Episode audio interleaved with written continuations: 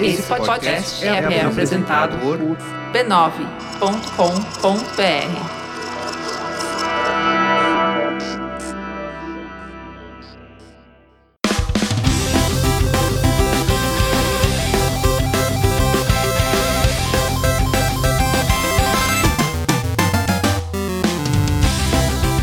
Ao vivo, o Poco Pixel número 27, eu sou o Adriano Brandão, do meu lado tá o Danilo Silvestre, tudo bom? Tudo bom, beleza? Maravilha! Qual que é o tema de hoje, Danilo? O tema de hoje é super-heróis featuring LGN. A gente tava olhando a audiência do Poco Pixel e achou que tava ficando muito grande, então a gente resolveu fazer um programa pra diminuir a nossa audiência. A gente vai falar mal de várias coisas e a gente vai perder um monte de ouvintes. O que é você o, acha? É o anti-podcast.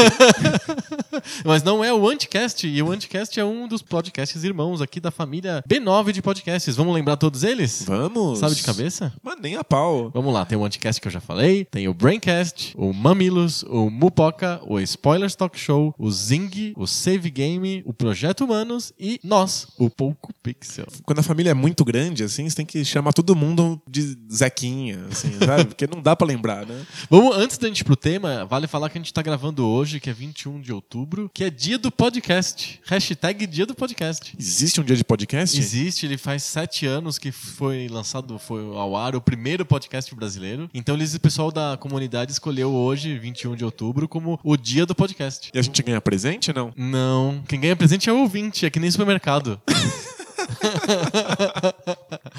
Não vi vantagem. Mas vamos pedir, vamos pedir presentes pro, pros nossos ouvintes? Claro. Nessa semana do episódio 27, que é a semana pós dia do podcast, fale do Poco Pixel pros seus amigos. Coloca no Twitter, coloca no Facebook, só não coloca no Google Plus porque ninguém lê. Fala pras pessoas na rua, interrompe as pessoas na, na caminhada na Paulista e fala: "Você gostaria de ouvir a palavra de Poco Pixel?" Eu acho que seria um presente que os nossos ouvintes vão estar dando pra gente. Espalhando a palavra de Poco Pixel. Mas não pra pessoa que foi parada aleatoriamente na rua. É, essa, essa só tomou um susto. Só.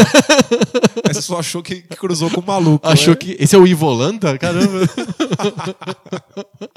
Vamos lá? Bora? Bora pro tema.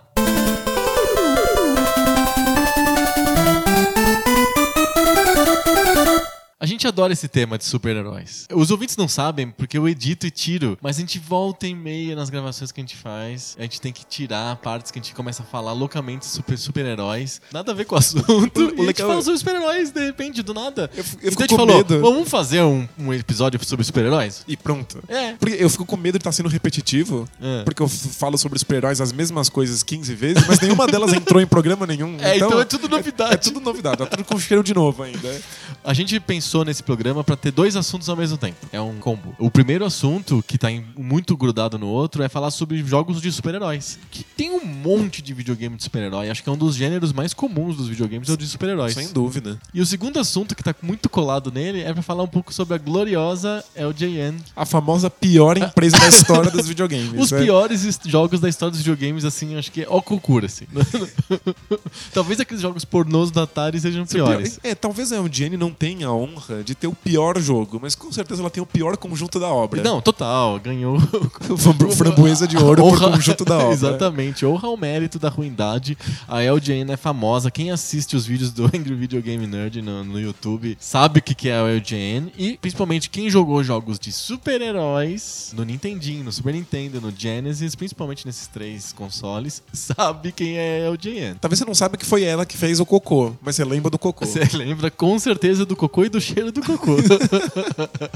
A Eugene sempre viveu de franquia, então ficava jogando um monte de jogo de super-herói à torta e à direita. Sabe, isso explica muito por que, que os jogos de super-heróis geralmente são muito ruins. E Isso explica também por que, que geralmente jogos ligados a algum filme, quadrinho, banda de rock. Jogo de banda de rock, de chorar na calçada não, tem, tem o do Aerosmith. Tem do né? Aerosmith, é um jogo de eh, first person shooter do Aerosmith, não é? Numa van. Tem um próprio Moonwalker do Michael Jackson. Mas esse, esse é bom. Ah, bom. Tá bom, não Tem é gostar muito da SEGA. Não, não, não é bom, mas é. Foi uma porrada tão grande assim no imaginário da época que Foi, não, não foi tem extremamente como. importante. Foi fantástico. Mas todos os jogos que tem, vem de uma franquia já estabelecida, você sabe, tem um atestado, uma assinatura e um carimbo de caça-níquel. Caça-níquel garantido. O cara faz o jogo pra ganhar dinheiro dos fãs da- do quadrinho, do filme, do músico, do que for. É que tem duas coisas que acontecem quando você tá lidando com uma franquia grande, especialmente com super-heróis. Uma é que você gastou uma grana louca pra pagar a franquia, então sobra menos dinheiro pra você fazer um jogo decente. O segundo é que se você já tem a franquia, por que, que você vai se preocupar em fazer um jogo decente? As pessoas vão comprar mesmo. É garantido que vão comprar. É, você não precisa se esforçar pra que o jogo seja foda. Pensa no. Não é super-herói, mas é quase super-herói. O ET, o famoso ET do Atari. Tanto faz O como jogo que mais jogo infame era. de todos os tempos, É, provavelmente. podia ser bom, podia ser ruim, podia ser médio, tanto faz. As pessoas iam comprar de qualquer jeito. É o ET. É, vendeu mais de um milhão de cópias instantaneamente. É Sim. famoso por ser um dos piores jogos de todos os tempos, vendeu mais de um milhão de cópias. O problema é que era tão ruim que as pessoas devolviam. Tá As quebrado. pessoas achavam que tava quebrado, não é? Se o jogo fosse só ruim, elas iam ficar frustradas. Sim. O problema é que elas achavam que tava quebrado. Quebrado é outro nível. É outro nível, assim. É, se você quebrou o gameplay, as pessoas não entendem o que tem que fazer, aí você você fodeu muito a merda. Sim. Mas é isso. Se você sabe que as pessoas vão comprar o jogo, mano, tem um super-homem na capa. É, é- é tudo que você precisa. Numa época em que a gente não sabia como é que os jogos eram. No começo, não, no Atari, a gente comprava o jogo de acordo com a capa. Sim. É, e o Atari, inclusive, é o que meio que indica para pro futuro qual que é o caminho das franquias. Porque era basicamente um jeito de ter uma capa bonita. A franquia é o jeito de ter uma capa chamativa nas lojas. Não tem a ver com gameplay, tem a ver com a capa. Era- É, Era só isso. Era só isso, era só isso. Podia ser qualquer coisa. O jogo do, sei lá, o Indiana Jones e o Riders of the Lost Ark. É típico, podia ser qualquer, qualquer jogo de mistério e enigmas. Não podia ser Não nada, precisa- podia- podia ser um jogo geométrico. Aquele jogo não faz sentido mesmo. É, podia sim. ser bolas, quadrados, e Exato, o círculos. Indiana Jones tá, tá sobrando nesse jogo. Pois é. tipo, não, não tem papel pra ele ali. Aliás, eu acho que a pior coisa do, do jogo do, do Indiana Jones é ele tentar seguir alguma coisa mera, minimamente relacionada com o filme. Sim. É isso que zoa tudo, porque você não consegue mais entender o que tá acontecendo. Ele é tão péssimo na transposição das coisas do filme pro videogame que nem a música eles conseguem fazer direito. Tem dão várias notas erradas. Alguém What they fez... thinking? Al- al- alguém... alguém fez muito rápido, não deu nem tempo de, de ver qual eram as notas corretas na música. Porque era isso. A franquia é o que determina, porque dá uma capa. Lembra que quando a gente ia comprar jogo quando a gente era criança, e a gente não tinha nenhuma informação sobre o jogo a não ser a capa, você não conhece aqueles jogos. Você não, você não tem qualquer tipo de informação sobre eles. Franquias famosas, elas são justamente isso. Coisas que você segurança. conhece. Tipo, não tem nada que eu conheça mais quando eu sou criança do que super-heróis. Sim, verdade. Talvez o Ronald McDonald, mas. Tinha jogo do Ronald McDonald. Tinha. No opa. Nintendinho tinha jogo do Ronald McDonald, tinha jogo do Yo, da Pizza Domino's. Tinha um que eu jogo amava. de pizzaria.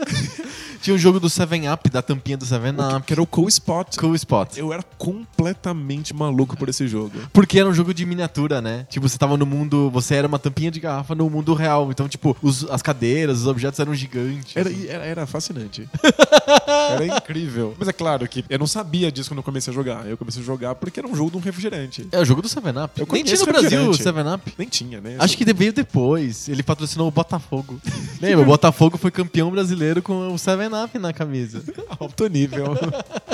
Mas é isso, né? A garantia de que você conhece o que vai aparecer no jogo. Que você não Sim. vai estar completamente perdido. E os super-heróis vêm a reboque disso, né? É o melhor jeito de você ter uma franquia que apele pra jogadores que são meninos entre 10 e 15 anos. Super-heróis têm o mesmo público, né? Meninos de 10 a 15 anos. Então, sabe que o, aquele livro que eu já citei no, no, no episódio de Jogos Violentos, que Sei. é o Brincando de Matar Monstros, Aham. ele faz um, um teste pra saber qual é o público do, do- dos heróis. Uhum. E ele descobre que as meninas gostam muito. Ah, é? Todas as fantasias de poder e todas as fruta- frustrações delas com relação à impotência, a não s- não- a não- ao mundo não ser feito pra crianças, elas extravasam de alguma maneira. E quando não existiam super-heróis femininos, elas extravasavam em super-heróis masculinos. Então era muito. Ele percebe que é muito comum na primeira infância as meninas brincarem de ser o super-homem, o Homem-Aranha, o Batman. Interessante. E como elas são desencorajadas pela, pela sociedade, elas passam a ser princesas. Aham. Mas os. mom- no- na- Ou, ou hoje em dia as princesas são super heroínas também. É, então, isso- ele, ele aponta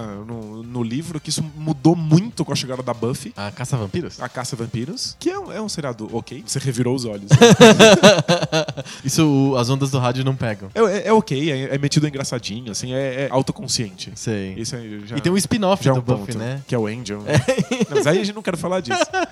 O simples fato de existir uma, uma heroína mulher já transformou isso, e as garotas eram loucas pela Buffy, e depois veio as meninas superpoderosas. Ah, sim. E aí foi uma explosão total. Mas então, o- o- existe público pra isso entre as mulheres. Sim, interessante. Especialmente no, no, no- no começo mas da infância. videogame também. É. Mas o problema é que na cabeça dos executivos das companhias que fazem jogos, da Atari, da Nintendo, da Acclaim, da LJN... Eles estão querendo focar no... no- É o público que eles acham que vendem mais, que é o público masculino de 10 a 15 anos. Pré-adolescentes e adolescentes do sexo masculino. E, E- super-heróis estão nesse público também, nesse na cabeça dos executivos aí, da Marvel, da DC. Encaixa no estereótipo dos executivos. Os homens de gravata, É o- lá de Midtown Manhattan, decidem desse jeito, cara. Qual é o entretenimento favorito de pré-adolescentes dos anos 80? Deve ser quadrinhos, né? Provavelmente quadrinhos e televisão, né? Você tenta criar um, um- um paralelo disso com, com videogames, você acaba enfiando super-heróis Sim. dentro dos jogos. Qual o primeiro, Parece con- óbvio. primeiro videogame de super-herói que vem à tua cabeça? O Homem-Aranha, do o Atari. Homem-Aranha do Atari. Que eu era ensandecido por esse jogo. É, é mu- que é um jogo muito bom. É, é, com a simplicidade do Atari, ele tem uma- um gameplay muito interessante. É, ele- e uma mecânica do personagem, a, a física do Homem-Aranha no do prédio é legal, é bem feita. Ela, ela- ela tem aquele formato bem Donkey Kong. É, que você tem que subir e chegar no. Você no sobe, final, chega no final e depois a fase recomeça. Mas ela tem um monte de nuances na, na jogabilidade. por exemplo. Né? Tem a física do personagem que se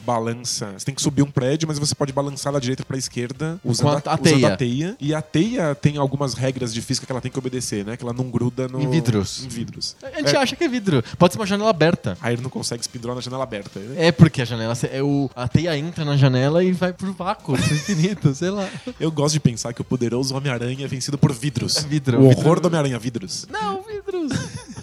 Fobia de vidros. Fobia de vidros. E aí você tem que lidar com essa física do personagem e da teia pra ir se pendurando Uhum. e se jogando de um lado pro outro até chegar no alto. Caso você erre, você despenca do prédio. e Mas aí- você tem a chance de, no período de pânico em que você tá caindo do prédio, e é- o pânico é, é- é real no jogo, você sente aquela, aquela aflição, você pode soltar a teia de novo pra se pendurar e se salvar. E é legal que quanto mais alto você sobe, maior é o pânico de cair. Então é um jogo que vai criando uma tensão muito grande. Sim. Cair é a pior coisa que pode acontecer no jogo. E aí você tem que recomeçar tudo. e Que é o trabalhar único jeito de graça perder mais a um vida. tem- Um tempão. É o único jeito de você morrer é cair, é cair. do prédio. É, um- os inimigos só simplesmente te derrubam. Te derrubam, é. E não tem um objetivo claro, você tem que chegar no final do prédio. Tem- se- O que, que você faz quando chega no final do Se eu não prédio? me engano, Ninguém tem, um- sabe. É, tem- tem uma bandeira de chegada, assim, quando você chega no acho que como se fosse uma corrida. Eu sempre é. vi aquilo como se fosse uma grade, sabe? Você tem que chegar numa grade? É, sei lá. A gente inventa uma, uma narrativa na cabeça. né? Sim. Ou os caras inventam na embalagem. Como a gente nunca teve embalagem nenhuma de jogo de Atari, a gente não sabe. Às vezes tá escrito na. É no manual, na caixinha. Procura ser caixinha do Homem-Aranha do Atari.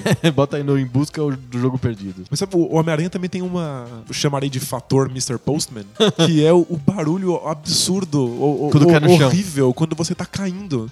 Tu, né? Um barulho de queda, né? Vai, vai dando um pânico louco, não dá? Sim. Tipo, eu não queria ouvir aquele som de jeito nenhum. Então você fazia mó esforço pra conseguir jogar a teia no lugar certo pra não E cair. quanto mais esforço, mais pânico de cair. E, é, é o jogo da úlcera esse. É, sim, exatamente. E era fantástico. Parecia levemente o Homem-Aranha. Não, ele tava. Era um prédio, tinha teia. Ou tinha uma cordinha que você jogava pra subir no, no prédio. A troca pelo Batman. O jogo vai ficar ma- a mesma coisa. Ah, o Batman não tem esse estereótipo de subir prédios. Tem sim. Não, isso é meio invenção do, do Arkham, da série Arkham, que tem que fazer ele pin- se pendurar de algum jeito, ele virou o Homem-Aranha. Vê nos quadrinhos ele se- o Batman se locomovendo pela cidade no alto dos telhados e indo pros outros lugares. Não, mas sempre tem i- imagens estáticas dele parado em cima de um telhado Ah, não. olhando coisas acontecerem. É porque ele tem que. Os, os ilustradores querem fazer o Batman se transformar em gárgula de catedral gótica. É, só por é- é- isso. então, é isso, mas ele tem que chegar lá de algum jeito. É, não, sei lá.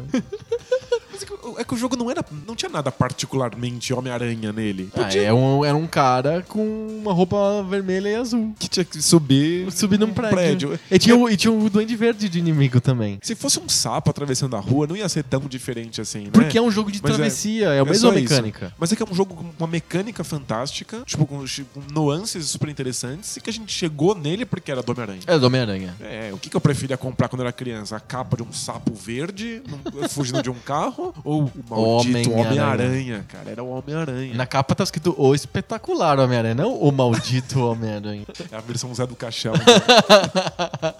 Tem o Super-Homem também no Atari. que é, é um dos meus jogos favoritos de Atari. Inclusive escrevi sobre ele no PocoPixel. Acessem PocoPixel.com. Fez o jabá de si mesmo. Outro jabá. Alto Jabá. Eu acho o Super-Homem tipo, um, dos, um dos jogos mais interessantes do Atari. Pela... Acho que o caráter especial dele, que você coloca muito bem no post, é que não há derrota. É só uma questão de tempo. É um jogo moderno, se pensar bem. É como se fosse um jogo atual, que você sabe que você vai ser bem sucedido. É só questão de tempo. Mas é que os, os jogos atuais, eles te matam. É que a morte não tem peso nenhum. Você morre e você simplesmente volta no tempo e fala assim: não, não foi assim a história. E aí você joga outra vez. Sim. O, o Super-Homem do Atari tem essa coisa de que você nunca morre, não importa o que aconteça. É uma sensação. Não é uma sensação de caso eu faça merda, eu tento de novo. É uma sensação de que Eu eu, sou o superpoderoso. eu sou Super poderoso. Nada no universo pode me, me, me derrotar. É o Super-Homem, Se eu pô. quiser aqui ficar parado aqui, o mundo explodir, foda-se, eu sobrevivo. Aham. É, isso é uma coisa que os jogos de super-herói não conseguem pegar. E o super-homem do Atari conseguiu. Do- O Super-Homem do Do Atari. Atari. Assim, tipo, é, é meia dúzia de pixels que pra você ver que é o super-homem você tem que fazer um esforço desgraçado. Mas é muito bem bolado. É super bem bolado. Não é divertido, mas é muito bem bolado. O conceito do jogo do Super-Homem é muito melhor do que o, o você jogar. É verdade, É um jogo é. que é muito mais gostoso de discutir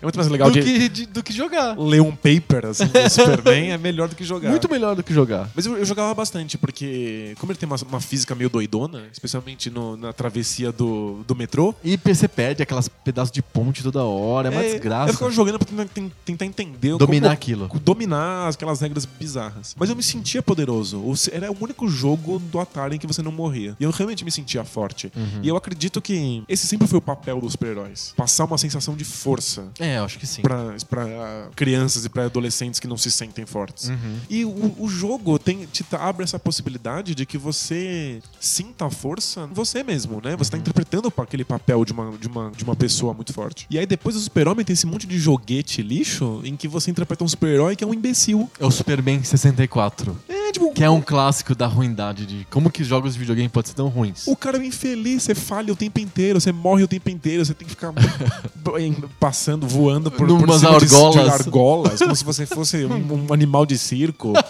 Ou aquele monte de jogo dos X-Men em que você toma porrada o tempo inteiro, você se sente o maior frangote do mundo. Tipo, por que, que eu vou jogar um jogo de super-heróis se a sensação que eu tenho é de fraqueza, de fracasso? Sim. Prefiro jogar o jogo do ursinho, que o ursinho pelo menos vence, sabe? Sabe que um jogo que eu gosto muito de super-heróis, acho que talvez seja o jogo, meu jogo de super-heróis favorito, o- a série Marvel vs Capcom, ou e Marvel Super Heroes. É tudo a mesma coisa, assim. Sim, é. Os jogos de super-heróis da série Marvel da, da Capcom. Porque você se sente poderoso nessa série. Porque é tudo overpower, tudo gigantesco, gritado, berrado, você tem milhões de poderes absurdos, gigantes e tal. Você se sente poderoso, você morre, você perde, mas você se sente muito poderoso porque tudo explode de um jeito épico. Então, e tem uma escolha de design nessa série da Capcom que é fantástica. O fato de que existem personagens e magias que são maiores do que a tela. Sim. Então a tela tem que ser expandível. É pra cima, você voa. então. É, tal. é isso, você- no, no Street Fighter você fica limitado a uma única tela fechadinha. O fato de que eu posso sair voando pra fora dela, eu, eu sou tão poderoso, mas tão poderoso que eu quebrei a,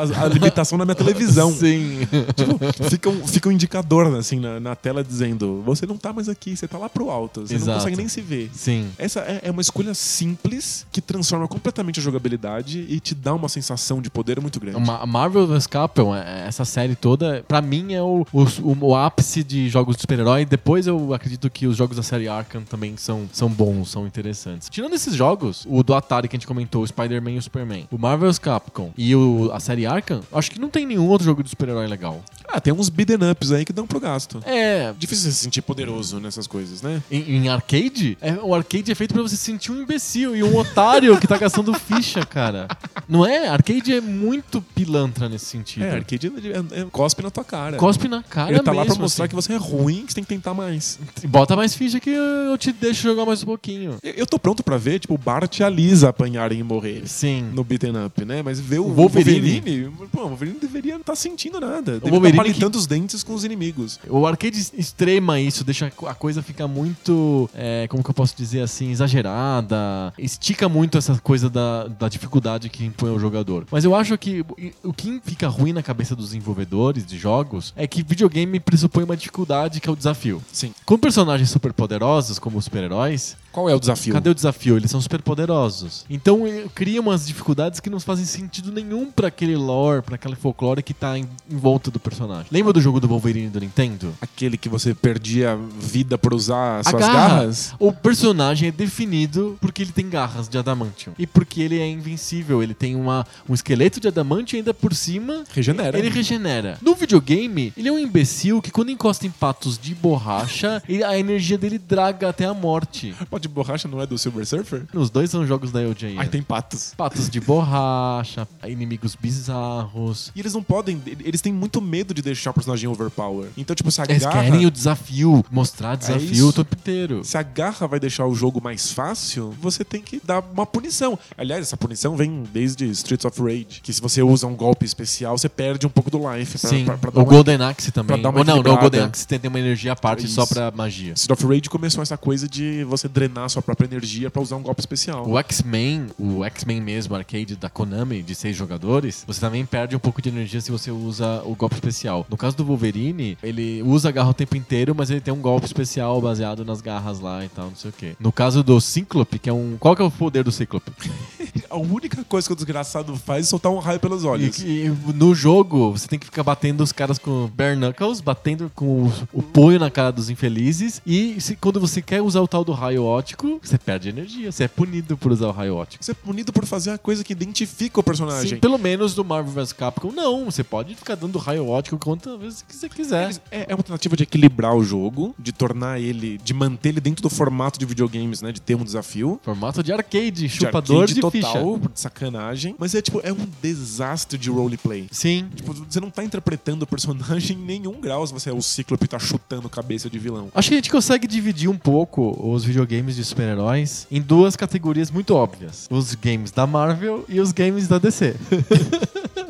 porque porque os eu tô fazendo. games, os filmes, os quadrinhos. Qualquer coisa a gente pode dividir assim. Mas eu acho que a Marvel, ela tem um handicap importante porque ela sempre foi uma empresa quebrada. Desde a fundação, quando ela chamava Timely Comics ainda e tal. Quebrada financeiramente? Financeiramente fodida, assim, ela sempre foi desgraçada. Enquanto que a DC, ela foi comprada pela Time Warner e ela tinha uma, toda uma estrutura corporativa que a permitia fazer coisas mais avançadas, de se debruçar mais sobre os produtos dela. Eu acho que os filmes mostram um pouco isso. Tinha filmes AAA, digamos assim, blockbuster de Hollywood do Batman, muito antes de começar a ter algum tipo de filme da, da Marvel. Quando a Marvel foi fazer um filme de Hollywood, foi o, o primeiro Quarteto Fantástico. Ah. Que ficou super famoso por ser ultra trash. Mas e- não é, não é. Esse é o da Fox ou é antes da Não, Fox? antes- muito antes. E aí eles tiveram que tirar do mercado né, pra poder lançar depois O da, Fox. Não, a que a Marvel é muito, muito falida, assim. Ela não sempre teve problemas de dinheiro e tal. Então, assim, tudo dela, todos os merchandisings dela que saíam, assim, era de má qualidade. O, o da DC era melhor porque tinha Time Warner em-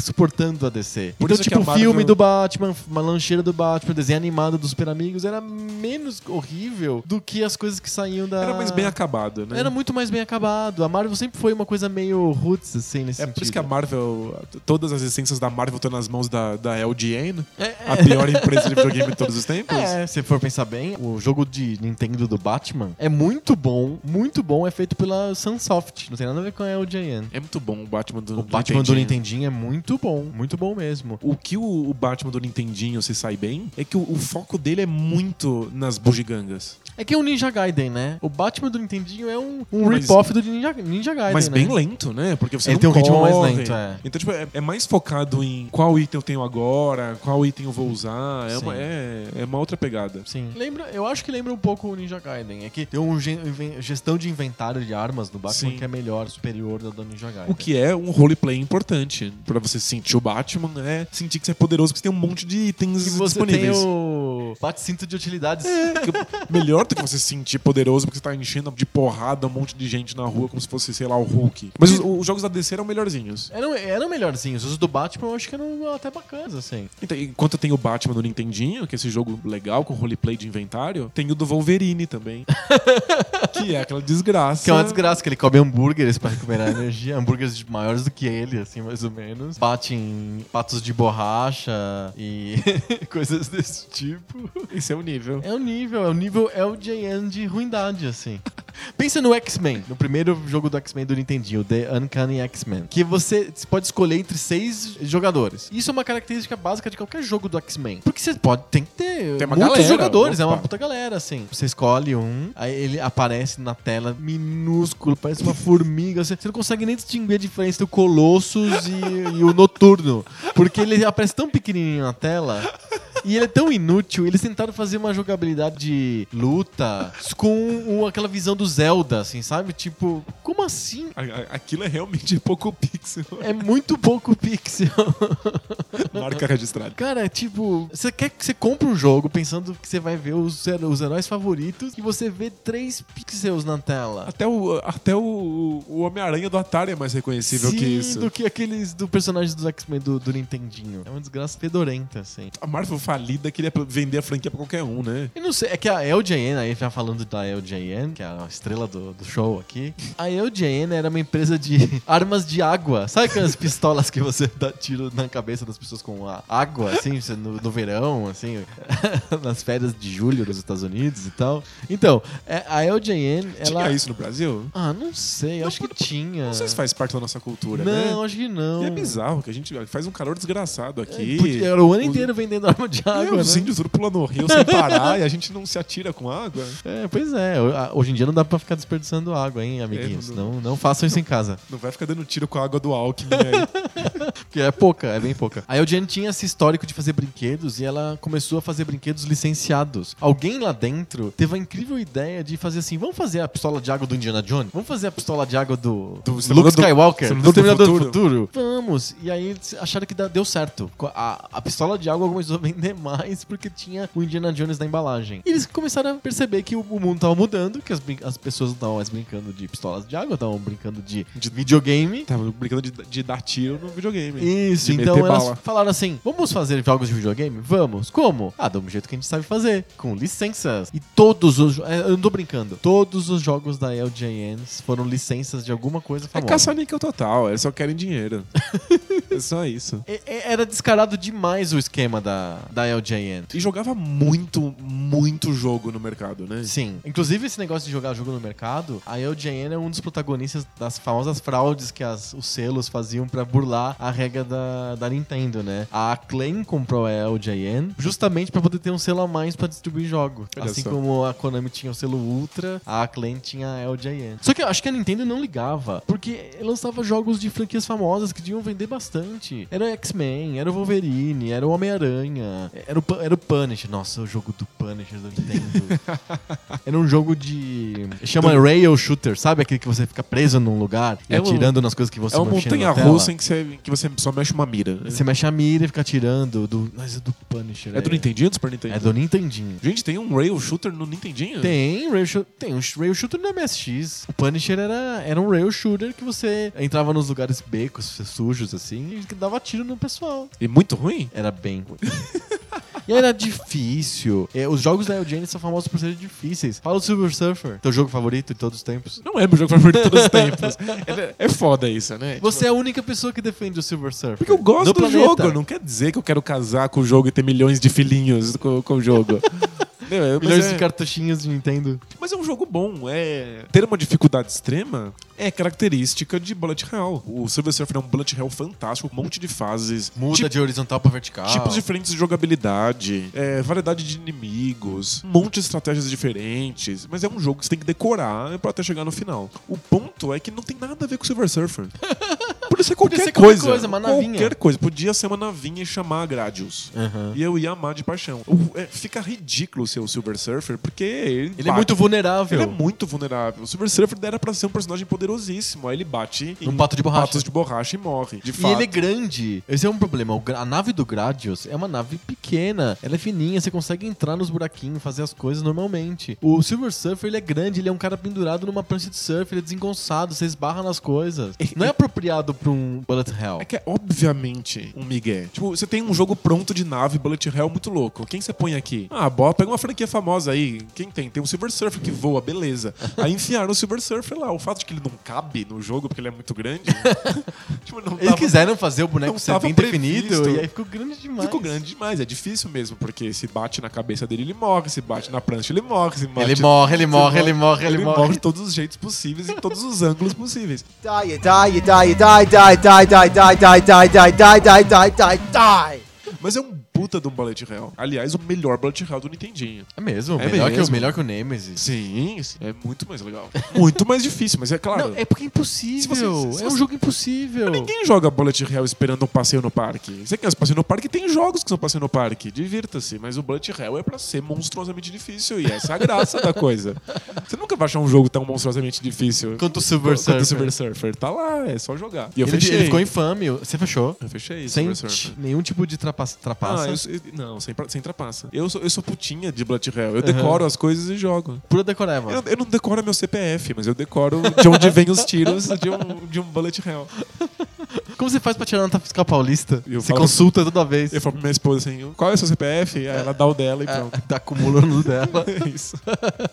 É que o Silver Surfer, ele. Você diz que ele é difícil. Mas eu, eu tendo a chamar o Silver Surfer de injusto, de safado, sacana. Ele joga contra o jogador. É, Ele é quebrado. Pra mim, ele é quebrado. Não, não é. Ele tá no, No limiar. Ele tá no- naquele limite em que você, você morre e fica frustrado, mas quando você descobre que tem um jeito de passar daquilo, você percebe que era culpa sua não ter, não ter descoberto a resposta. Sei. É que a resposta é muito específica. Ele é um tipo específico de bullet hell de que só existe uma única solução pra cada tiro. É, scriptado. É, ele, ele não é um jogo de criatividade. Uhum. Você não fica dando jeitos diferentes de, de passar pelas coisas. É legal, mas é um desastre de roleplay. Como é que o Silver Surfer precisa estar naquele espacinho, senão ele bate no pato de borracha e morre? Então é um desastre. Poderia ter, ter outro nome, ter outro personagem, seria um jogaço. Como chama Silver Surfer? Fica Acho- ridículo. é Fica ridículo, fica só O ser, patético. o ser galáctico com poderes infinitos, ele esbarra numa pilastra e morre. acaba sendo a maldição de todo jogo de super-herói. Ele é frustrante. Uhum. Sim. Você compra porque você quer esse ser super poderoso. Altas expectativas. Muitas, você conhece a franquia, a franquia é boa, você joga, todo mundo é um fracote, frágil, qualquer coisa morre e você se sente um merda jogando. Sim. Tipo, é, é- é- é muito, muito frustrante. Especialmente se o jogo for da LGN. Aí fica mais frustrante ainda, Muito mais frustrante. porque é uma bosta. Tem algum jogo da LGN que é bom, fora o Silver Surfer? O Silver Surfer é, é bom, mas seria melhor se não tivesse o Silver Surfer. Se fosse navinha. Se fosse um pato de borracha. e Os às vezes desafios ele do- matasse o Silver Surfer. É o contrário, assim, você troca. assim. Aparece o Silver Surfer na tela. fazer a, vers- a versão hackeada, assim. Você joga com o pato de borracha. Aí seria animal. Esses primeiros jogos de, de Nintendinho da LGN, com o Silver Surfer, com o Wolverine, com os X-Men, são desastrosos, né? Mas o, o- a LGN começou a fazer jogos de Super Nintendo também. E aí ela lançou alguns jogos do Homem-Aranha com os X-Men.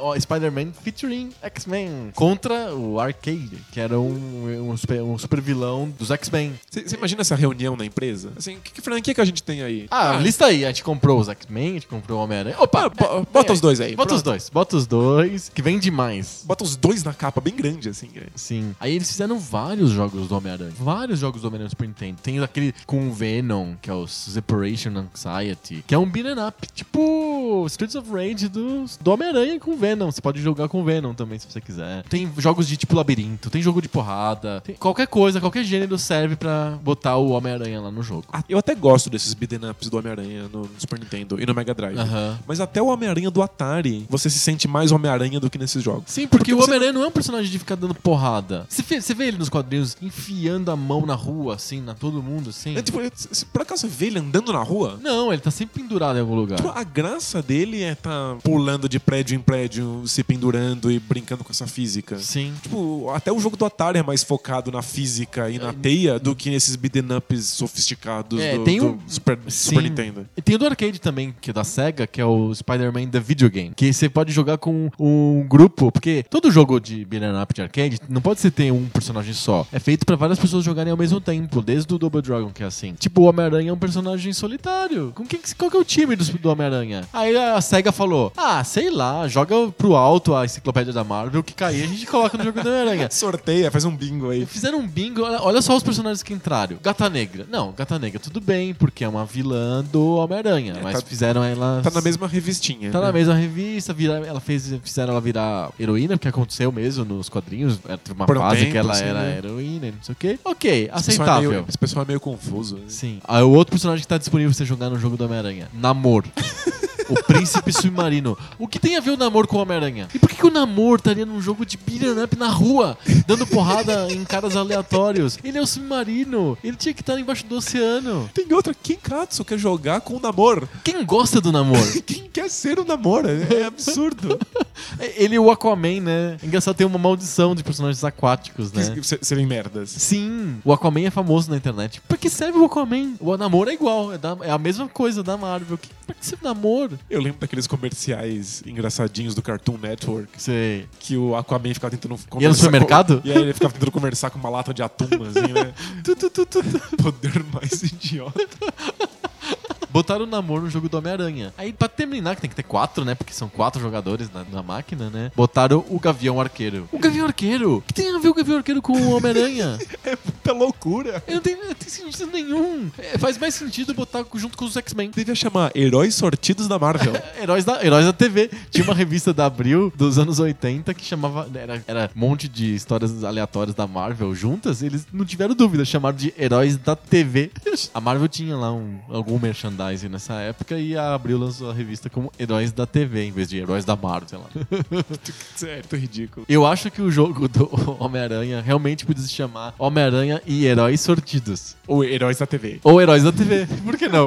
Você se sentia obrigado a gostar desses jogos? Porque era do X-Men, porque era do Wolverine, porque era do Homem-Aranha, porque era do Batman? Acho que eu queria gostar muito e Você fazia um esforço maior do que o normal. É, eu gostava muito dos personagens, eu queria me sentir na pele deles e eu me esforçava. Mas confesso que eu ab- abandonava esse esforço eventualmente, porque Aham. era muito ruim mesmo, não funcionava. Tinha outros jogos melhores de franquias que eu não conhecia. Você. Eu tenho que confessar, é um problema meu, assim. Eu gostava dos jogos porque eram do Wolverine, porque era dos X-Men, porque era do Homem-Aranha. vo- Você é o motivo pelo qual esse- o sistema não funciona. Exatamente, sou eu, eu sou a culpa. é que eu percebi depois. eu sou o problema. Eu, eu tinha os jogos, eu queria muito, lembrando que eu gostava da Marvel e não da DC. E a Marvel sempre foi quebrada, fudida, não tinha. Os heróis não Tinha os- saíam pro- do- dos quadrinhos pra outra coisa. Eu era carente e eu queria ter os, os heróis da Marvel em outras, outras mídias. E eu, quando apareceram os jogos da Marvel no Nintendinho, eu comprei, eu consegui, sei lá, fazer alguma coisa. E os jogos eram ruins, mas eu co- jogava aquele jogo do Wolverine, porque eu queria usar o jogo, controlar o Wolverine, mesmo que ele encostasse no cachorro e drenasse a energia deles até a morte, assim. É isso aí. A gente comprava porque a gente queria uma sensação de, de- de interpretar aquilo e Sim. A, a sensação de interpretação é quebrada no, no primeiro inimigo. Não dura, é, tipo, é muito mal feito. Sim. Depois do, do Nintendo, do Super Nintendo, que foi a fase, a, a própria Atari, aquela fase meio de caça-níquel mesmo, os jogos começam a ficar mais complexos, mais caros de serem realizados. Não tinha tanto espaço pra um caça-níquel tão na cara que nem esses do, do Nintendo e do Super Nintendo. É, não, hoje, do- hoje em dia esse caça-níquel vai pra debaixo do tapete, assim, tipo, não, não, Não tem como. tem mais espaço no mercado pra jogo O que caça-níquel. acontece depois no, no PlayStation em diante com relação aos jogos super-herói? Eu acho que melhora um pouco, mas não muito. O arcade do Marvel vs. Capcom, que a gente já falou. Tem o X-Men Legends do PlayStation 2, que eu acho um jogo bem legal. Como é que é? É um beaten up. De novo, tem uma coisa. Todos os, os heróis têm vários poderes diferentes. O que é muito legal. Você se sente muito poderoso. Você pode pegar a Jean Grey e simplesmente levitar os inimigos, tacar eles no buraco. Eles morrem, é desequilibrado mesmo, foda-se. E Mas você é o se Jim sente Gray é foda. desequilibrado. É isso. Tem uma- eu amo jogos que mantêm a interpretação, mesmo que isso quebre um pouco a, a noção de equilíbrio. eh, Você não acha, mas você não acha isso é, trapaça? Digamos que a Capcom faça um jogo de um grupo de pessoas que tem poderes incríveis e distribui de um jeito desigual esses, esses, esses poderes. A gente ia falar, ah, esse jogo é esquisito, tá- os poderes todos desequilibrados, eu não- por que a Acho Capcom que inventou não. isso? Mas como é dos X-Men e é a Jean Grey, a gente, a gente aceita. Ah, não, claro. Tudo bem, é desequilibrado mesmo. O fato da gente conhecer a franquia faz com que a gente queira que essa franquia seja respeitada na sua narrativa. Uhum. Se a narrativa é de desequilíbrio, a gente quer ver o desequilíbrio sendo reproduzido. Sim. Ninguém gosta da Jubileu porque ela é poderosa. Você gosta da Jubileu porque ela é legal. Mas no jogo de videogame ela não tem espaço pra ser legal. Ela tem só porque ela é ela. E ela solta uma ou duas das frasezinhas dela e tem aquele poderzinho cocô. E ela é muito mais fraca que os outros. Eu joguei com a Jubileu a maior parte do jogo porque eu gosto dela. Porque Ela tem- e o eu tenho- poder dela é cocô mesmo? É cocô mesmo, ela é muito inferior aos outros. É que existe também a possibilidade de, de você ter um poder de suporte. Você pode jogar com o personagem que é mais fraquinho, porque ele ajuda os outros que são mais fortões. Ah, perfeito. Então, caixa bonitinho. Porque a Jubileu foi feita pra isso, pra ser um suporte. Ela mesmo. é, ela é to- total suporte. Sidekick do Wolverine. É, e quando, quando ela não é só o C3PO dos, Dos X-Men, X-Men, tá lá né? só pra fazer piada. Existe um pecado dos videogames que o X-Men Legends comete. Que é. É não te dar todos os poderes de uma vez só. Ah, você tem que conquistar. tem que ir ganhando pontos de experiência. É, é claro que isso funciona num, num jogo de videogame, que você quer que a dificuldade vá subindo conforme você vai ficando mais forte. Sim. O problema é, como assim eu pego o Cíclope e o Cíclope não solta raio pelo olho? Tem que primeiro ganhar XP pra ele ganhar Tem, o raio. tem Então que encher 80 inimigos de porrada pra depois poder dar um raio no olho e depois dar vários raios no olho pra poder dar um raião. É. Tipo, não, não faz muito sentido. Mas a maioria Então- dos jogos é construída desse jeito, né? Então, É, é só isso. Os jogos, os jogos de herói, eles ficam presos nas regras pré- pré-determinadas. Dos outros jogos. De outros jogos que não tem que, se- que ficar se atendo à, à historinha que está por trás dos personagens. Sim. Não precisa construir o personagem que já tá construído. Ele já veio pronto. Sim. Você espera que o Ciclope tenha raios impressionantes saindo do olho dele. Pois é, eu não quero... Não precisa que, que participar da- do crescimento dele enquanto herói. Até porque isso não, não se encaixa na cronologia das histórias que eles apresentam. Porque, em Aliás, geral, cronologia de história de videogame é foda, né? Ah, mas é tipo, é uma, his- é uma historinha do, do, do Cíclope na fase. Na fase. Eu pensava Blue fazer Strike- oral, fazer anal. Um pouco depois disso. na fase Blue Strike Force, não, né? Tipo, Sei. Então, tipo, é um Cíclope maduro. Aliás, que fase bosta, né? Que- que o X-Men dividido em dois times. Ah, é- foi minha infância. Ah, não. eu, tenho, é. eu, te- eu tenho um micro carinho. Eu admito, Você gostava é mais da ruim. Blue Strike Force ou tipo, da Gold Strike Force? Da Blue Strike Force. É. a Gold Que era- Strike Force era ruim. A Blue era. Que era, da- era da, do- a Golden era da Tempestade, né? Isso, a Tempestade era líder do Dourado e o Cíclope do Do Azul. azul. É, o Azul que tinha Wolverine, Cíclope, Jubileu, Fera. Era o mais era legal. só pra poder vender duas revistas em vez de uma. É, pois é, é. isso. A gente cai em cada coisa. E também porque é meio difícil escrever histórias em que tem 42 personagens dando porrada. Às vezes você até esquece que um tá lá, sabe? O roteirista fala assim: ah, porra, onde é que eu pus o Jubileu? Parece. é, ó, tem uma piadinha clássica de quem lia Vingadores. Vingadores tem o mesmo problema, né? Inflação de É, personagens. não, né? é muito complicado. Parece novela. assim. Isso. Tem, tem que separar em núcleo. Exato, núcleo, núcleo Eric Johnson. Nos Vingadores, parece que todas as histórias né, eram bobagens, eram pretextos. As aventuras eram pretextos pra que no- eles decidissem quem que era o do time da Costa Leste, da Costa Oeste, quem que eram os líderes. Que, no fundo, era esse o plot. Quem tá no time ou não? É briga de poder. É É política. política! É foda. Eu me lembro de um monte de histórias que era basicamente essa transferência de heróis de um, uma equipe pra outra, de o cara agora é no Gavião Arqueiro é o novo líder, não, agora é o Capitão América. Ficava nisso, podia ser no Congresso Nacional as histórias dos Vingadores. House of Cards. dos House of Vingadores. Cards dos Vingadores. Porque, olha aí a Netflix, tá fazendo, fazendo o filme do Demolidor, podia fazer um House of Cards dos Vingadores. Hashtag fica a dica. Fica a dica, ó. Thriller político dos Vingadores. Vingadores cedendo superpoder interno no grupo. Vingadores adultos. É.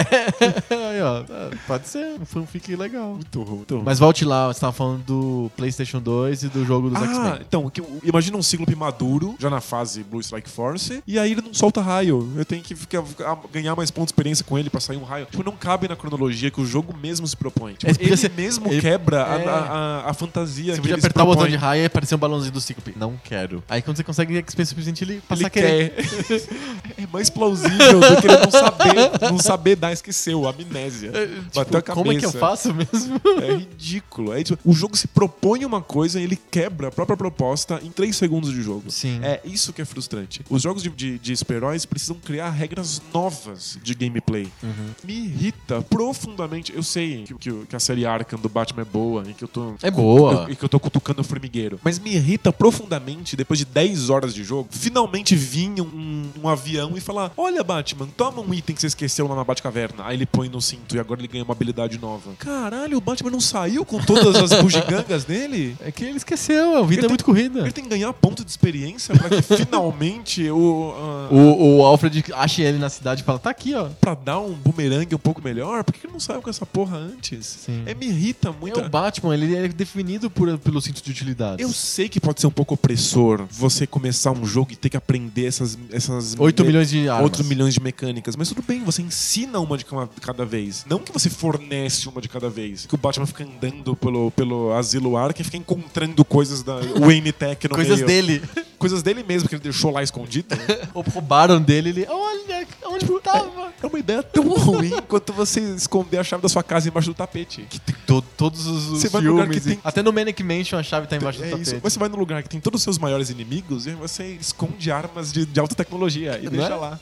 Tipo, é estúpido. Não sei se é de super-herói. Co- Star Wars conta como super-herói? Conta. Porque eu acho que é o único jogo, nem é bom, mas tem muito mérito por ser o único jogo que repensa esse- essas regras. O Force Unleashed é isso. Você começa, você já é mais forte do que qualquer coisa que você for enfrentar no jogo. Você é Jedi. Mas, pera, Esse é Jedi. Esse esse é um Jedi fodão que simplesmente pega inimigos e taca eles no buraco. E fim. Ninguém vai sobreviver a uma queda no buraco.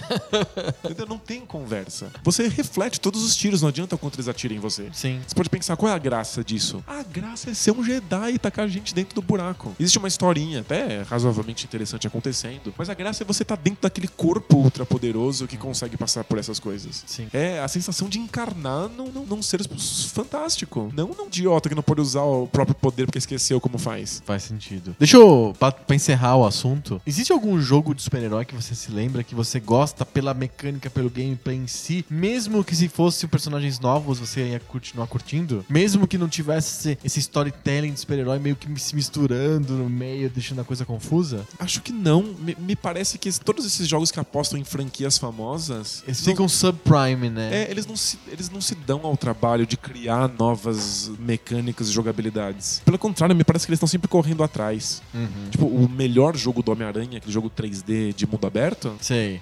É do PlayStation 2, né?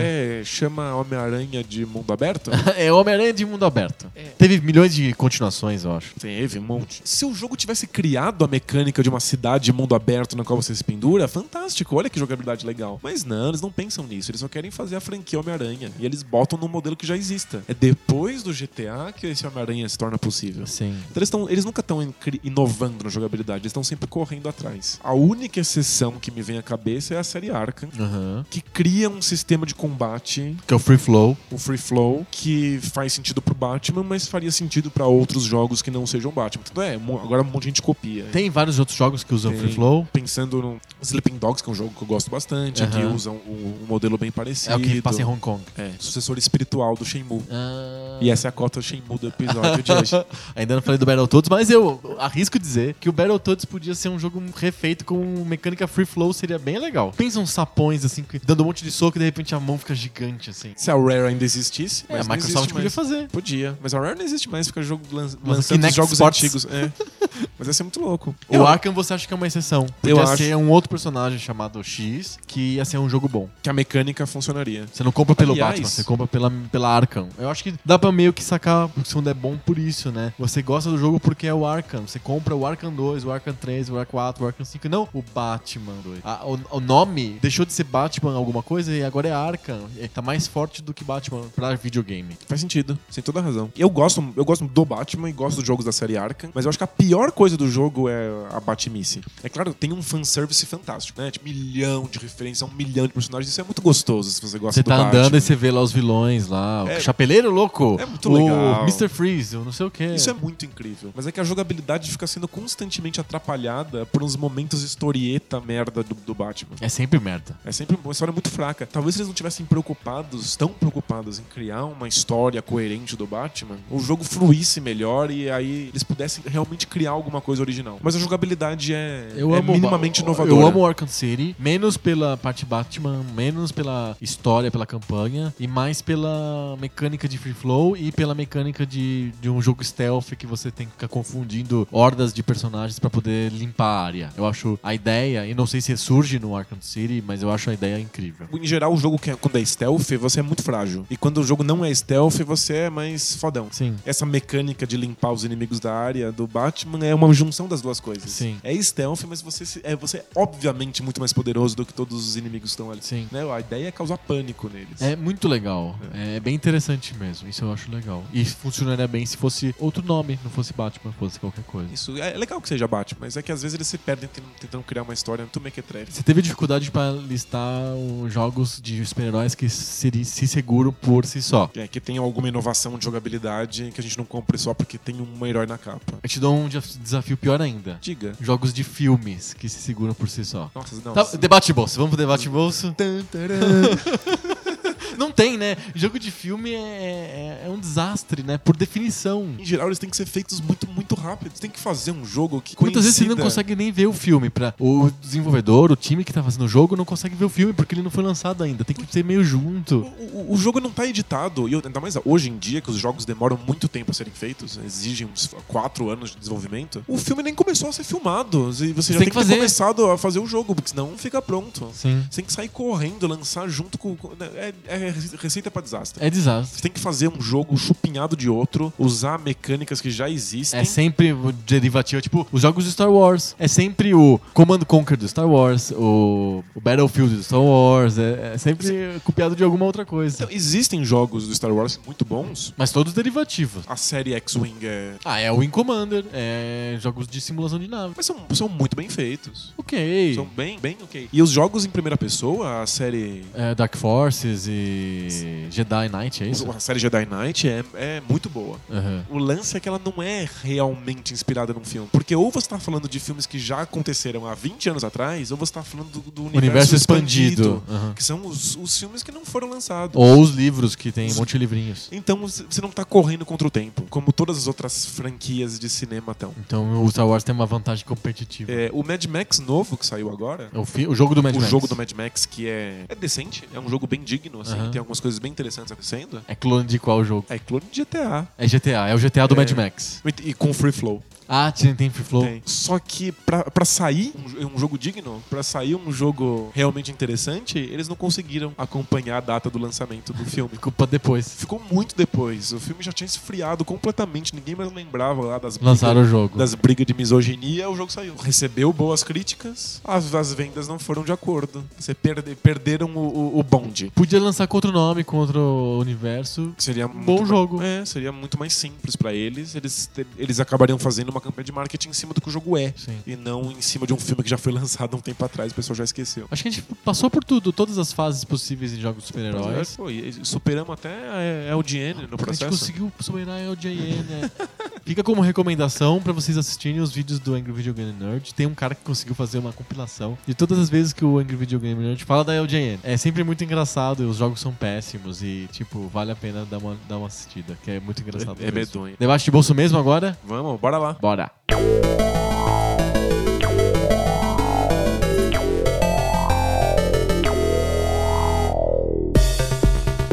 Debate de bolso, aquela sessão do podcast que a gente para o que a gente tá fazendo e decide qual que é o próximo líder. Sou eu ou você? A, a gente tá nos Vingadores? Qual Vingadores, da Costa Leste ou da Costa Oeste? Eu quero ser da Costa Oeste. é. É melhor, né? Na Califórnia. Tem praia. Essa semana o líder dos Vingadores da Costa Leste sou eu e por isso que eu vou fazer a pergunta pra você responder. É verdade. E tem a ver um pouco com o tema. Afinal, hoje é 21 de outubro e além de ser o dia do podcast, também é o maldito dia do De Volta para o Futuro. é o dia que o Marty McFly chegou. Ele chegou em 21 de outubro de 2015. É o futuro do Marty McFly é hoje. Você viu o jornal que colocou a. Ah, eu vi- é, vi, vi tudo isso. é. Eu vi o jornal que colocou o Marty McFly. Eu vi todas as milhares de marcas que colocaram o Marty McFly. Até supermercado fez propaganda com o Marty McFly. É infernal. Foi o dia mais chato da história do Twitter, assim.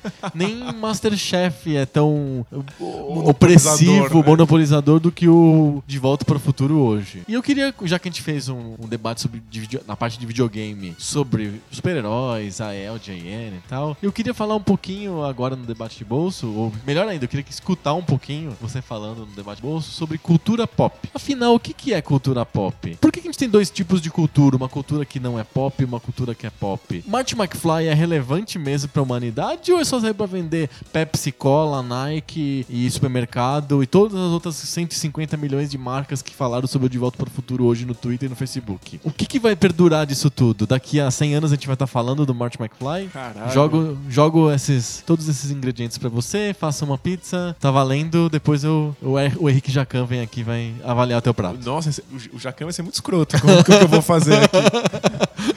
Com sorte ele vai falar, é bom, É bom. é bom, É bom. mas faltou Tom Perro. Tom Perro, cadê o Tom Perro? A gente vive imerso em caldo de cultura pop e a maioria das pessoas não tem acesso a nenhum outro tipo de cultura que, que não esse. E parece cada vez mais opressivo, cada vez mais opressivo. É A, a divisão cultura pop e... É isso que a gente tá num podcast sobre videogame, hein? Que é cultura pop. Que é pura total. cultura pop. É que a divisão cultura pop e cultura erudita, dita erudita, Ou alta é cultura. ou alta cultura, que era uma divisão muito, muito forte nos debates teóricos, especialmente no, no, no- no pós-guerra, foi desaparecendo com, com o passar do tempo. Mesmo? Mesmo começou a se tornar uma, um modelo que não dá conta daquilo que, que acontece. Eu tô escutando um barulhinho, eu acho que é o Adorno, ele tá se mexendo agora. Ele tá, ele tá se revirando no, no- no túmulo. E eu- os, os meus amigos que sabem que eu sou muito adorniano vão vão me zoar depois se escutarem isso. Né? Mas você- você concorda com essa visão de que a cultura pop e a alta cultura estão se mesclando? Dá pra É. misturar o Marty McFly e o Herman Melville? Justo o Melville, que eu, eu- eu, eu li o Mob Dick recentemente, eu tô com- tão, tão viciado. Assim, Então. é- eu tô completamente ensandecido por quão bom é o Mob Dick, assim, é, é de outro planeta. Eu não, eu não vou, eu não consigo deixar meu adorno de lado. é, obviamente existe uma distinção entre cultura pop e, E alta alta, cultura, cultura. mas é, é cada vez mais difícil a gente conseguir traçar as linhas. São modelos que n- não dão conta de tudo. A gente vai encontrar um monte de coisas que são cultura pop e que tem traços de alta cultura e coisas da alta cultura que foram completamente absorvidas e reinterpretadas pela cultura pop. Mesmo o Adorno já previa algumas, al- alguma dessas coisas. A pergunta principal, Beethoven tocando na rádio com propaganda no meio, é alta cultura? É a famosa tese da regressão da audição, né, do Adorno. Sim. é. O, o caminhão de gás tocando a musiquinha do Beethoven, qual, qual é a. É free release, é uma bagatelazinha inexpressiva.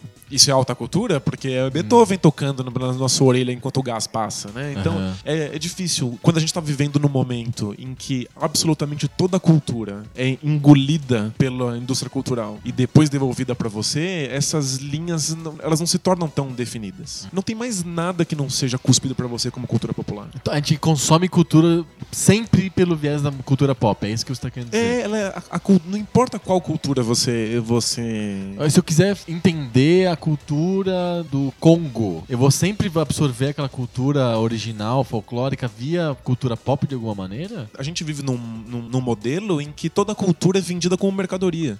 Então não tem como. Ela, se ela é vendida como mercadoria, ela é popularizada. Algumas das contradições internas da, da arte, algumas das, das coisas mais complexas, difíceis de digerir, tem que ser mastigadas e pasteurizadas para que ela seja de mais fácil venda, para que ela seja mais vendável. Toda cultura passa por esse processo hoje em dia, porque toda cultura é mercadoria. Sim.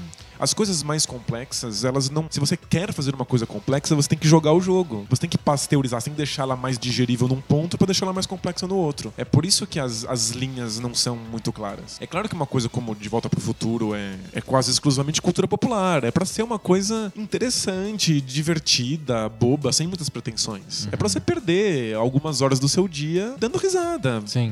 Sabe? Só é, é simplesmente pra você se esquecer. É o Great Escape. É, você- o que os americanos chamam o cinema, The Great Escape. Você mergulha dentro daquele mundo muito interessante, muito divertido, e aí depois você volta pra sua vida normal. É, é- são os filmes de intervalo. Sim. né? Você sai da sua vida por um pouco e vai pra outro lugar. Mas só se fala disso, só se consome isso. Então, mas aqui, se eu quero fazer uma coisa diferente desse modelo, se eu quero fazer uma coisa contestadora, que crie sensações ou pensamentos que não estavam previstos na- na- na- no nosso modo de vida, Ou nem que precisa chegar no nível do conteúdo, pode ser no nível da forma só. Se eu quiser criar uma nova forma. Ou seja, uma coisa que não seja facilmente digerível, porque Sim. nós não estamos calejados, Acostumados. acostumados, e, Não é e nossa língua mãe. Uhum. um pouco anestesiados disso. Como é que eu coloco isso no, no- no- no- no mercado? Como é que eu mostro isso para as pessoas? Isso é- acaba sendo digerido, de certa maneira, pela indústria cultural. Uhum. Acaba perdendo uma parte do seu caráter contestador ou formal, mas algo do seu valor permanece. Eu acho que as pessoas estão tão malucas por cultura pop porque é o que tem, é, é o que nos resta, assim, é o, é o que tá disponível. Não existe outro modelo de cultura que você tem acesso hoje em dia. É completamente impossível. Essa cultura popular, ela dá um, ela traz um caráter de comunidade. Você sente que você tá consumindo aquilo que as outras pessoas estão consumindo. É, será que não é você sente isso? que faz parte de um grupo. Será que ah, o hype todo, por exemplo, em torno do De Volta para o Futuro, não é pra você participar e você dizer, gente, eu também entendo a piada. É claro. Eu não quero ficar de fora, eu não quero ser o burro da, da, da, da classe. Quero participar, então eu gosto também de De Volta para o Futuro, viu, gente? É que a, a- a cultura pop tem, tem duas coisas que, que jogam muito a favor dela. A primeira é que ela é acessível, no sentido de que ela é fácil de compreender. Se você tá por fora, não faz a menor ideia do que é de volta pro futuro. Você faz um esforço mínimo Um e esforço consegue. mínimo em poucas horas, não tem nada ali muito complexo que vai levar anos pra você digerir, é rápido. A segunda coisa é que ela tá muito disponível. A cultura popular é fácil de encontrar, você joga no Google, você baixa o filme, você assiste De Volta pro Futuro em 3 segundos. Então, é, obviamente, se você não quer ficar de fora, é muito fácil. Você aprende tudo que tem pra ser aprendido sobre aquilo e encontra isso em qualquer lugar e pronto, você faz parte do, Mas do, eu não. Mas eu, do mas- espírito do seu tempo. É, mas eu acho que o- a disponibilidade foi resolvida hoje em dia com a tecnologia. Eu consigo assistir filme do Bergman em qualquer momento hoje na internet. Faço duas buscas, eu aperto play, tô vendo Bergman. Por que as pessoas não veem Bergman? As pessoas veem Star Wars. Porque, embora o Bergman seja acessível, nem tanto. É mais difícil você achar no torrent aí da vida. ok, ele, ele é ligeiramente mais difícil. Ligeiramente mais difícil, mas é muito mais difícil em outro ponto. Ele não tá Perfeito. mastigado, né? Ele vai exigir um esforço muito maior para que você consiga depreender sentido daquilo. Ele, precisa- ele de- ele exige uma bagagem, a pessoa tem que ter visto o cinema com alguma regularidade pra poder entender o Bergman. Você tem que estar calejado naquela linguagem. Tem que conhecer a, a forma para saber no que, que ele tá fazendo de diferente. Sim. E a graça é no diferente. Tem que esperar Você que aconteça tem que conhecer o alguma coisa. padrão pra poder ver o que tá fora do padrão. É, então, obviamente, tem muito mais esforço. Você imagina um Bergman acontecendo hoje? Sim, eu imagino. Você fa- A gente falou que consumir cultura pop é fazer parte de um grande coletivo de pessoas. Sim. Tem algumas pessoas que não querem fazer parte do coletivo, elas querem fazer parte de pequenos grupos e a identidade para elas é uma coisa diminuta. Certo. Elas vão procurar coisas que não são tão massificadas, tão mastigadas. Ok. Mas elas também vão atrás de coisas que sejam consumidas pela. que sejam produzidas pela indústria cultural. Então elas vão. Ah, não gosto de De Volta ao Futuro. Gosto de Star Trek. Aham. Ah, não gosto de Star Trek, gosto do Tarantino. Sim. Então, é obviamente você vai Mas o quanto. tá- Aí termina o raciocínio depois eu volto pra uma pergunta. É, é, você vai pra pequenos avanços, maior complexidade, trabalho mais cuidadoso com a forma, mas ainda é completamente mercadoria, totalmente produto. Era É, né, o que eu ia falar. O Ainda quanto que o feito Tarantino pra, pra é- massificado. É massa e quanto que o Tarantino é arte. é feito de uma maneira artística, mas é um produto totalmente massificado. É claro que você precisa ter uma bagagem pra entender as referências, mas eu No caso do Tarantino é o importante. Tarantino é importante para você não, você não ri nem chora, você não sabe de onde ele tá tirando aquilo, né? O Tarantino, o que o Tarantino faz é 100% cinema de referência. Sim. É só isso. Às vezes ele tira cenas inteiras de algum filme escondido. Italiano dos anos 70. Dos anos- é, ou ch- chinês. É, porque dos esse anos último 50. filme dele, que é o filme do, do escravo negro lá, O Django. Então, ele é calcado nos filmes italianos dos anos 70. Total. Quem não via filmes italianos dos anos 70 entende pela metade a piada. A cena final dele indo embora com a casa pegando fogo no fundo é engraçadíssimo, desde que você entenda que ele tá tirando sarro de um certo modo de se fazer cinema. Aham. Então, exige uma certa bagagem, mas é entregado pra você. Não é o filme dos Transformers. Não, né? Tipo, o filme Transformers, eu, eu gosto muito de um diretor chamado Takashi Miike, que é um diretor muito esquisito, japonês, faz uns filmes muito bizarros. Eu fui assistir um filme dele no cinema e quando acabou o filme, Ele tava lá. ele, eh, rolou uma entrevista ao vivo com ele por Skype. Ah, que legal. E aí perguntaram pra ele qual era o filme que ele tinha mais gostado daquele ano. Aí ele falou Transformers. O Transformers novo, porque eu assisti o filme, bebi um pouco de cerveja, dormi, acordei, ta- tava meio bêbado e tava acontecendo exatamente a mesma coisa de antes de eu dormir. Então eu sinto que eu não perdi nada. Então ele adorou, assim. Ele simplesmente pôde aproveitar aquela experiência.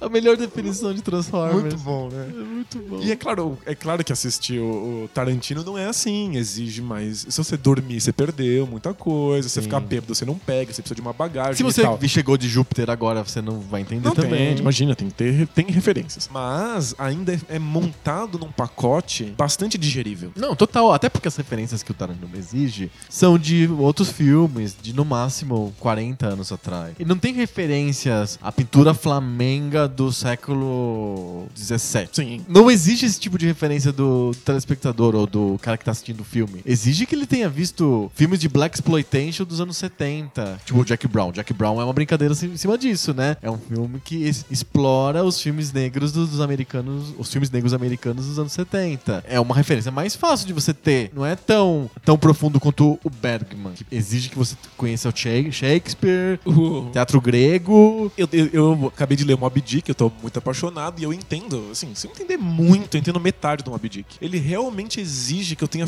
passado por toda a história da literatura estadunidense. Mesmo, porque ele começa, ele faz, ele tira sarro e ele escreve dos modos que vários escritores famosos escreveram. Eu não tenho acesso àquilo, eu percebo que tem alguma coisa acontecendo. Eu só não sei exatamente o que. Eu preciso de ajuda pra isso, eu preciso de uma bagagem maior do que aquela que eu tenho. Mas eu percebo que há uma construção, há uma construção ali muito mais complexa e cuidadosa do que a ma- todos os outros livros que eu já li. Eu não vejo isso sendo possível hoje em dia. Hoje em dia você não consegue publicar nada, nem colocar nada no mercado que não seja minimamente pasteurizado e acessível. Mas eu acho que a gente não pode mais hoje em dia lidar com alta cultura, uma coisa que transforma e que, e que te causa cu- sensações inesperadas, e cultura pop como lixo e, e completamente desprezível. do ponto de vista Tem uma interface. não dá pra jogar sempre o jogo adorniano do ou é alta, alta cultura e é bom, ou então é, é- é baixa cultura e isso é, ruim. lixo. Aham. Sabe, ex- existem intersecções aí. Entendi. Existem, às vezes, a possibilidade de que você abra um pouco mão da mensagem pra um trabalho um pouco mais forte na forma, ou que você abra um pouco mão da forma e tua- transmita uma outra mensagem Você sabe eh, que eu- crítica ou política. Sim, você sabe, esse, esse negócio da mensagem é foda, porque a mensagem, de alguma maneira, ela, ela fode com a forma. Se você é muito focado na mensagem, você aca- acaba não des- se desleixando da forma e fala assim, mas a mensagem é suprema, então eu tô, tô, tô no caminho certo. Eu te dou alguns exemplos. O Chico Buarque, aí eu tô começando a jogar ovo em vaca sagrada, né? O Chico Buarque é notório, assim, ele é muito preocupado com mensagem, então as letras são, são pensadas, são razoavelmente elaboradas e muito pouco preocupado com forma. Ele não sabe escrever música. Ele, ele não- quando eu falo não sabe, não é que ele é ruim. Ele não, ele é analfabeto. Ele não, ele precisa de alguém fazendo pra ele. Ele, não etc. escreve, ele não escreve partitura. Ele não né? escreve partitura e tal. A, a forma é desprezível pra ele. Ele não, não tá preocupado com aquilo. Mas ele- então ele podia ser outra coisa. Ele podia ser cronista ou o escritor, como ele tá tentando fazer agora. Agora, não sei como que é ele, escritor. Se ele é um cara totalmente conteudista ou se ele é formal. Tentar defender o Chico Buarque assim, é difícil, mas é. Porque eu gosto muito. Mas eu, é, eu também acho interessante. é que o, o Chico. O mas Chico não como músico. É que o Chico tem seus momentos. É, Em geral, quando ele mostra um trabalho com a forma, é um trabalho com a forma palavra, não um trabalho com a, forma, música. Então, todo o trabalho que ele tem de constru- con- construir imagens que não, não estão presentes na língua portuguesa, e ele faz essas imagens surgirem através das aliterações e Aham. das assonâncias, isso é ele Mas consegue é um fazer. trabalho poético, não é um trabalho musical. Sem dúvida, é que O trabalho musical do Chico é baseado no folclore, bem simples, assim. é- Aí- São cantigas de Ninar que ele faz com letras sobre a ditadura militar, você entendeu? Ai, claro, mas aí é o passo pra trás que se dá pra dar dois pra frente. Você abre mão da forma música pra tornar aquela forma complexa de escrita acessível ao brasileiro comum. O brasileiro comum nunca pegaria uma música como construção e leria aquilo. Tem muita coisa acontecendo ali do, do ponto de vista Mas sabe que não outra... só da mensagem, mas da, da, Sim. da escrita. E aí, se ele bota uma musiquinha no fundo qualquer ali, e até é mais sofisticada, não foi ele que fez, mas a, a música torna aquilo acessível. Então, ó, aquilo transforma num produto cultural, de cultura pop, com uma mensagem um pouco mais formal, cifrada ali no meio. Você abre mão de uma coisa pra alcançar outra. Perfeito, faz sentido. Ou na side note, eu queria falar do- dos méritos de Robocop Gay, que é uma letra muito boa da música popular brasileira. Dos Mamonas Assassinas. Comparável à construção. Depois você analisa. Ué, Aquela tem, tem uma famosa do El Chan que é um, que um semiótico da, da, da Letras na USP analisa que é sobre a libertação feminina no século XIX. Não, Aquela do Segura o Tchan, Marro Tchan. Sim, sim. assim. Eu queria achar esse texto. Sobre é a muito era bom. vitoriana. O sexo na era vitoriana refletido em Ocha. Muito bom, né? Mas Robocop gay é uma excelente, uma excelente letra. Depois você, você pega lá. Robocop gay é Olha, ótimo. eu vou dar uma chance de novo pra Mo- Mamona Lê, Assassina. lê o Construção e depois você lê Robocop gay. Você tá só me zoando, né? Não! depois, quando acabar a gravação, eu vou te mostrar. Robocop gay, cara. Posso contar uma anedota? Deve? Ali embaixo do Minhocão, no centro de São Paulo, tem uns grafites fantásticos, feitos por grandes grafiteiros brasileiros. Recentemente, eles foram pichados, atropelados. Pessoas foram lá e picharam. Eu tava conversando com um colega a respeito e eh, ele sugeriu a possibilidade de que aqueles grafites agora são vistos como alta cultura pelos pichadores que vivem na, na, na, Sim, na os periferia. pichadores eles, se- eles se sentiram é, transgredindo a alta cultura, pichando em cima da- do grafite, né? É, então se, se antes o grafite era uma transgressão contra as, as pinturas de museu, agora os Ou graf- contra as paredes imaculadas da- da- das- dos edifícios na rua, né? Sim, mas agora os grafites estão no museu. E agora os pichadores vão lá e picham em cima dos grafites. Sim, sim. Então te- a- a- essa linha agora é muito tênue. Não, não é mais fácil colocar, usar esses padrões que a gente tinha nos anos 60. Não é mais tão fácil usar eles no que a gente encontra hoje. Exatamente como em vários outros episódios do Debate de Bolso, a gente sai meio sem conclusão, mas com um terreno já um pouquinho mais limpinho das ervas daninhas e da grama, a gente já consegue construir alguma coisa em cima disso depois. A gente chegou no mesmo lugar que a gente saiu, mas eu tenho um fio branco a mais na cabeça. é isso que importa. Exatamente. Cartinhas? Cartinhas. Cartinhas.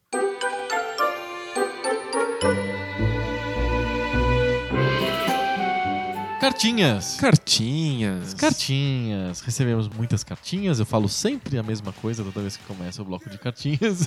Mas é que a gente recebe muitas coisas mesmo, É né? verdade. Tanto que o público nos ama, que hoje a gente, a gente tá gravando um pouco antes, então tem um pouquinho menos de cartinhas do normal. Mas hoje a gente recebeu um- vários comunicados via Facebook do Rodrigo Schwatzman, espero que eu tenha falado o nome dele certo, que disse que ele teve um debate na sala de aula, ele estuda publicidade e propaganda em Joinville, Santa Catarina. Eles falaram sobre podcasts, e aí ele recomendou o Poco Pixel, que ele, segundo ele é o melhor podcast que ele conhece. Ô, louco. Tamo, tamo com a moral alta aí, ó, tá vendo? Opa. Muito legal, Rodrigo. Valeu. Ele, ele foi lá no Facebook e escreveu um grande post, um textão de face sobre o pouco Textão de face, marca Textão de registrada. Face TM. E ele escreveu um textão de Face TM para os amigos dele falando do Pupixel. Esse aí tá espalhando a palavra, né? Isso aí. Esse espalha a palavra. É, é o mínimo, é o mínimo que a gente espera dos nossos ouvintes.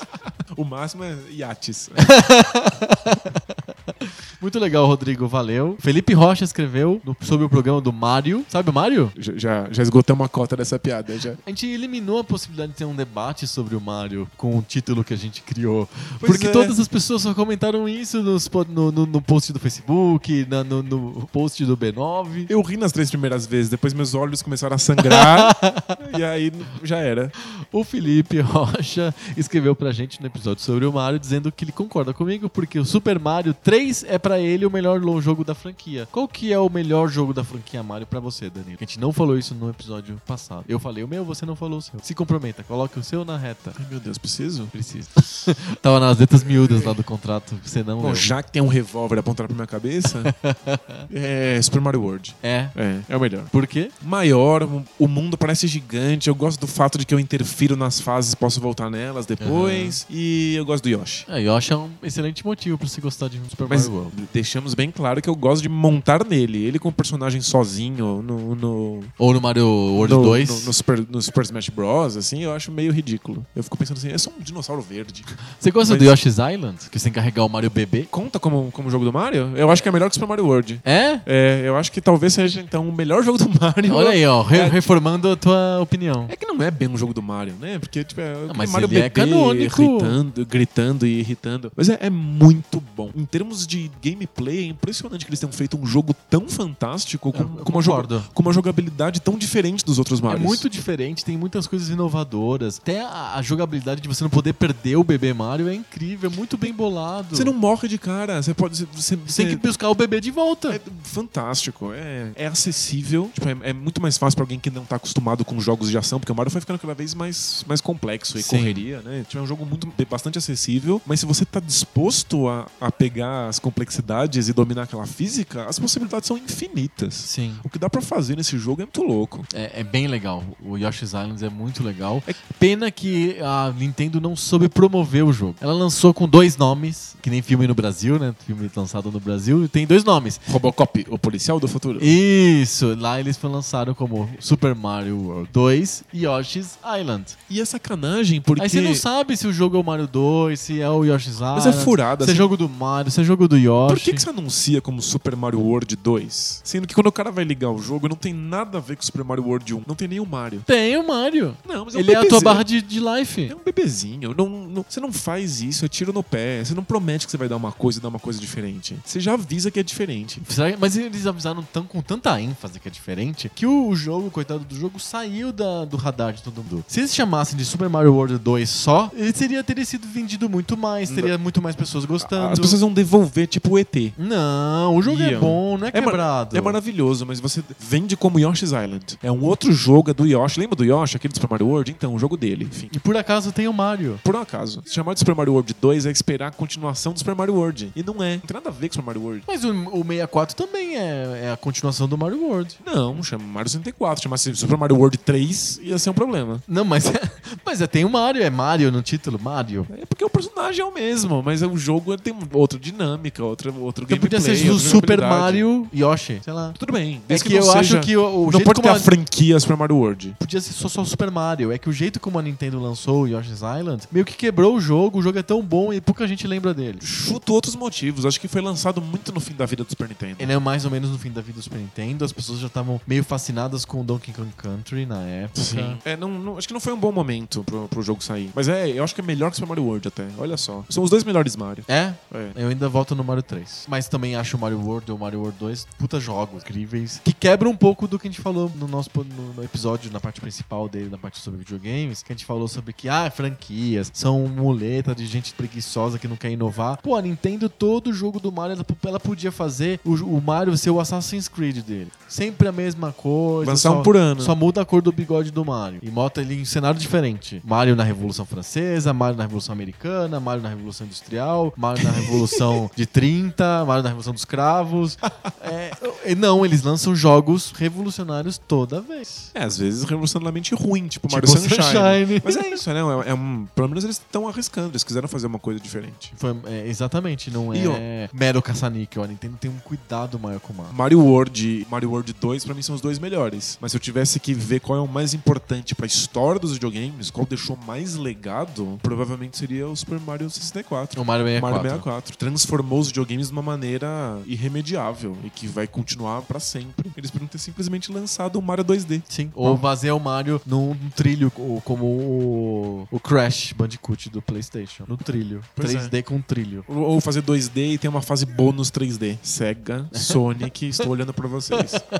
Pra terminar a sessão de cartinhas, mais uma cartinha que a gente recebeu do Bruno Dias. O Bruno Dias mandou uma cartinha com dois pontos principais. Vamos lá, vamos, vamos aos pontos que ele estruturou lá na carta dele. A primeira coisa que ele queria falar é que ele escuta o Poco Pixel ficando indignado com a gente. A gente vai falando as coisas e ele vai ficando indignado. Ele escreveu até em caps assim no e-mail dele. Meu Deus, eles estão loucos! Só que ele não concorda com o que a gente fala, mas ele gosta do jeito como a gente coloca as nossas opiniões, como a gente constrói nosso argumento. E aí ele até repensa um pouco por alguns momentos a posição dele original, graças à nossa, à nossa argumentação. A gente fala. Aí ele- depois ele volta pro que ele pensava antes mesmo. A gente, fala, li- a gente fala lixo, a gente fala, mas a gente organiza o lixo de uma maneira bastante metódica. A gente É. faz por ordem alfabética. A gente organiza o lixo não por reciclado de plástico, madeira, metal, não. A gente faz por ordem alfabética. Casca de banana a gente coloca na letra C. Eu, eu, eu- eu tava pondo na B. de banana. De banana, é. Aí é uma que- a gente tem que chamar o pessoal da, da gestão da informação pra ver qual que é a metodologia de, de ordenação eu, melhor. Eu, eu confio em você que você é o cara da, Da da, taxonomia. taxonomia. Então o, o Bruno ele fica bravo com a gente, porque a gente fala coisas que vão contra a- a- o credo dele. Aí a gente explica, ele começa a se convencer, aí quando o podcast termina, ele volta pro que ele achava antes.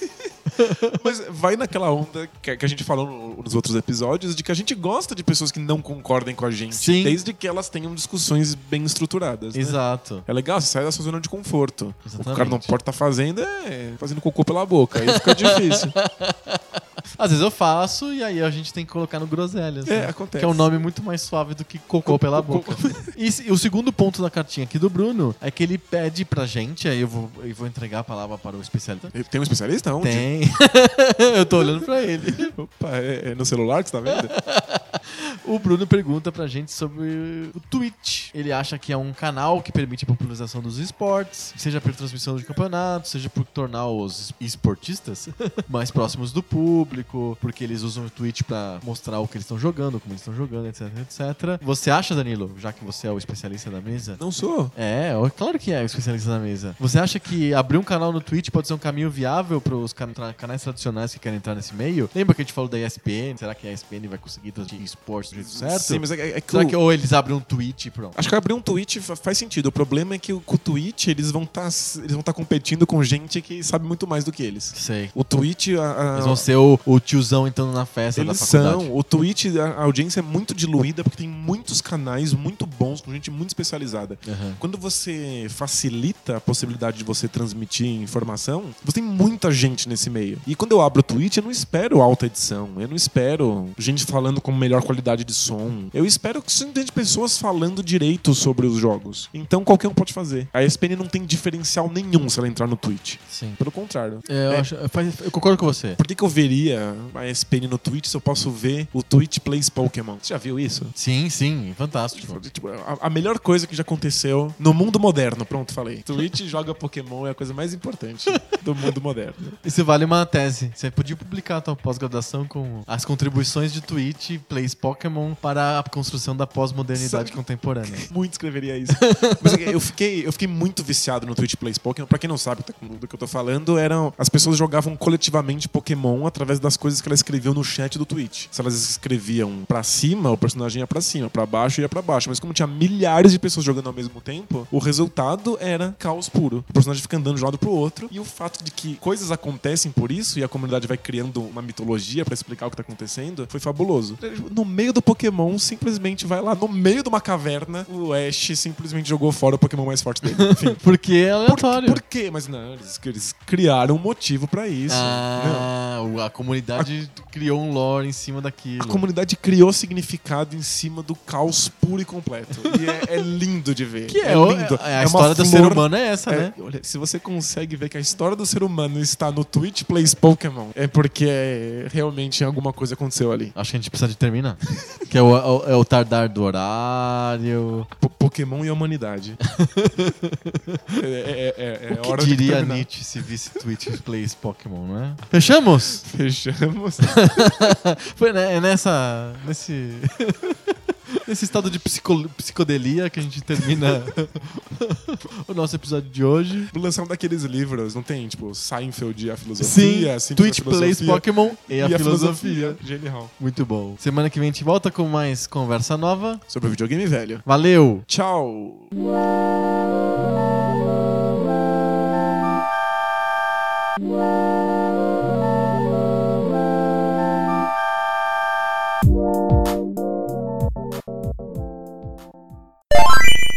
Robocop gay por Mamonas Assassinas. Um tanto quanto másculo. Ai, com M maiúsculo. Vejam só os meus músculos, que com amor cultivei. Minha pistola é de plástico, em formato cilíndrico. Sempre me chamam de cínico, mas o porquê eu não sei. O meu bumbum era flácido, mas esse assunto é tão místico. Devido a um ato cirúrgico, hoje eu me transformei. O meu andar é erótico, com movimentos atômicos. Sou um amante robótico, com direito a replay. Um ser humano fantástico com poderes titânicos foi um moreno simpático por quem me apaixonei. E hoje estou tão eufórico, com mil pedaços biônicos. Ontem eu era católico, ai, hoje eu sou um gay. Não é bom? É bom. O Dinho não é um poeta incompreendido da história da literatura brasileira? Não, mas é.